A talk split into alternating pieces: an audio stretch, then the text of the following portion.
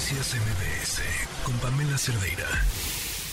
El presidente nacional de Morena, Mario Delgado, informó que la convocatoria para el proceso interno a fin de elegir al candidato presidencial precisamente del partido Guinda, bueno, pues se va a adelantar para la segunda semana de junio. Se esperaba que esto, bueno, ocurriera en el mes de julio, pero bueno, los tiempos se adelantan, los ánimos en Morena parece que empiezan ya a caldearse. En la línea telefónica para hablar de este tema tenemos a Roy Campos, presidente de Consulta Mitopsis. ¿Cómo estás, Roy Campos? Muy bien, gracias. Gusto saludarlos a todos. Oye, Roy, ¿a quién beneficia esta decisión de adelantar la convocatoria y la elección del candidato presidencial de Morena? Ah, mira, esto es teórico, teórico, teórico, teórico. El que va adelante quiere que la elección ya acabe siempre. O sea, el que va adelante, es decir, no, pues ojalá la elección fuera mañana. ¿Por qué? Pues porque ya no les dé tiempo a los demás de alcanzarme, o que yo me pueda equivocar, o que ocurran cosas. Entonces, siempre cuando se adelanta algo, favorece al que va adelante. ¿Y quién va adelante en este momento? Es Claudia Sheinbaum. ¿No? Claudia va adelante en todas las preguntas, eh, es la más conocida ya, ya superó a Marcelo Ebrard, va subiendo Adán, Adán lo que requiere es tiempo, o sea, Adán lo que es por si fuera por Adán, atrásenlo hasta diciembre, ¿no? a que le dé tiempo a crecer. Entonces yo creo que si la decisión de beneficiarla, pues por un lado favorece al presidente que quiere ya terminar el proceso, pero en términos de los corcholatas favorece a Claudia Sheinbaum. Ok. Y, oye, y por el lado de, de, Monreal, de Marcelo Ebrard, ¿ya de plano nada que hacer? No, yo creo que, mira, eh, muy bien lo ha hecho eh, Marcelo Ebrard en las últimas semanas. O sea, Marcelo ha encontrado una forma de generar conversación.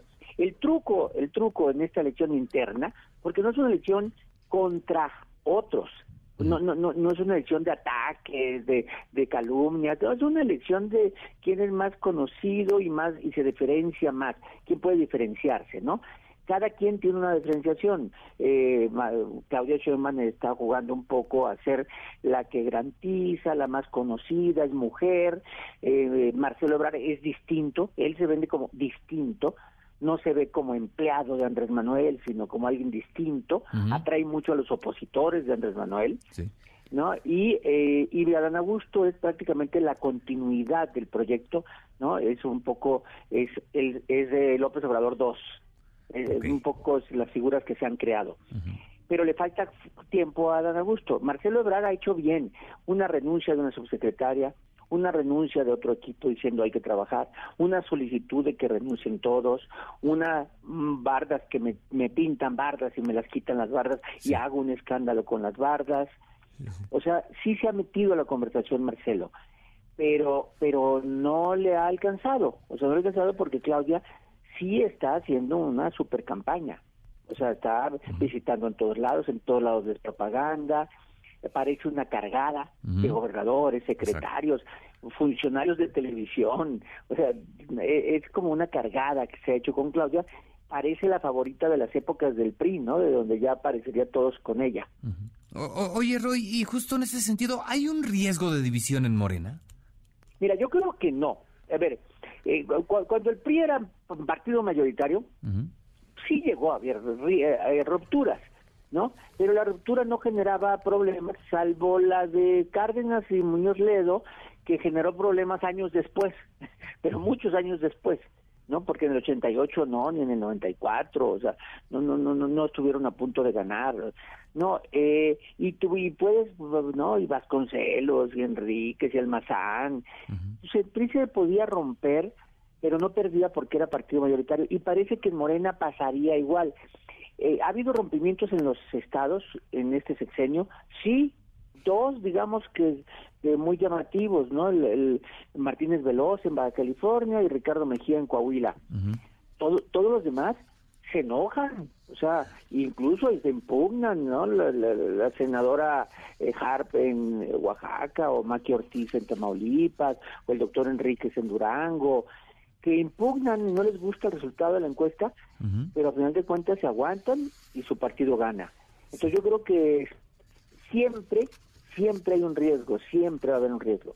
El chiste es de qué tamaño sea. Yo, los que dicen que Marcelo puede ser candidato de, oposito, de oposición, yo, yo no tomo esa versión como, como válida, Nunca, nunca Marcelo ha dado esa impresión y si lo logran, nada más yo pienso si lo logran. Imagínate nada más que Marcelo Ebrard terminara de candidato del PAN PRI PRD. Así. Imagínate, ¿no? Y entonces en la boleta viéramos a Claudia Sheinbaum o a Dan Augusto de un lado y a Marcelo del otro lado. Sí, hombre. No, morena, morena, morena. Oye, qué triunfo de López Obrador, ¿no? Puso a todos. sí, sí, sí, sí, sí, sí. Ya, ya, ya, ya estaremos viendo qué es lo que ocurre en los próximos días ya, ¿eh? Y por otro lado, Roy, ¿cómo llegan las candidatas a la gubernatura del Estado de México al debate de esta noche? Mira, ¿cómo llegaron a la campaña? con, con, con, Delfina arriba. Llegaron así a la, campaña, ¿no? En Semana Santa. ¿Cómo llegaron al primer debate? Con Delfina arriba. ¿Cómo salieron del primer debate? Pues igual, porque no afectó nada. Delfina se defendió bastante bien. O sea, no, no hubo daños realmente del primer debate. Y después, te faltan 15 días para que acabe la campaña. Cuando, ¿qué recuerdas de la campaña? ¿Qué recuerdas? Lo único que recordamos. No, no, no. Ah. No, es el, que Tengo nueve gatitos, sí. Vetaron, que no les gustó la moderación y vetaron para el segundo debate. O sea, realmente es una campaña aburrida. Sí, claro. ¿Y a quién le conviene una campaña aburrida? Pues al que, a la que va adelante.